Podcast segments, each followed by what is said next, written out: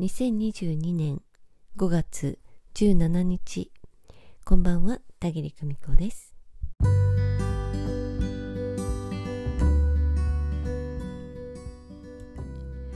え今日はね人は間違うというお話をしたいと思います。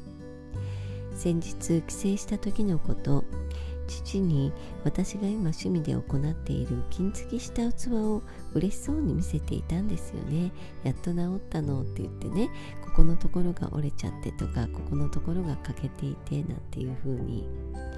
そうしたらそんなに大事な器なんならなんで割れるのか。最初からもっと大事に扱えばいいだろうとねこんな風に言われました。ええごもっともです。そうですとも私がいけなかったんです。もっと細心の注意を払っていたら割れることもなかったかな？いやいや割れますよね。うん。割れます。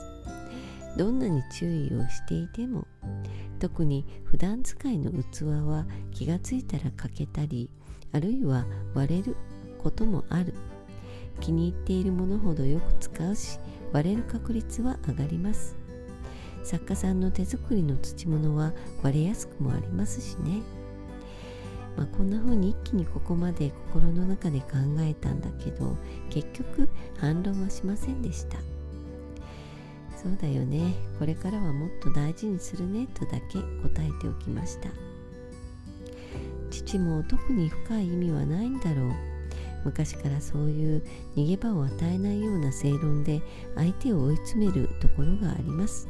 自分のミスはねすっかり忘れているしね。もう本当にまるで私です。やだな似てるななんて思いながらね父を眺めていました。人は間違います。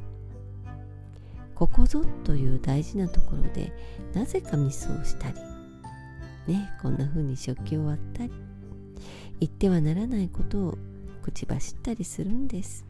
もうとほほですけれど。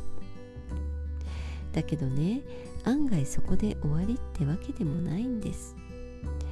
こうして修復しながら付き合ってまた味わいが増すということだってある。捨てたもんじゃないなと思います。まあそれも最初にとても気に入っているということがあっての修復なんですけれどもね。皆さんにもとても気に入っている最初にとても好きだったそういうものはありますか？そういうものを修復して、え使い続けてみるというのもいいかもしれませんよ。今夜もご訪問くださいましてありがとうございました。それではまた。おやすみなさい。バイバイ。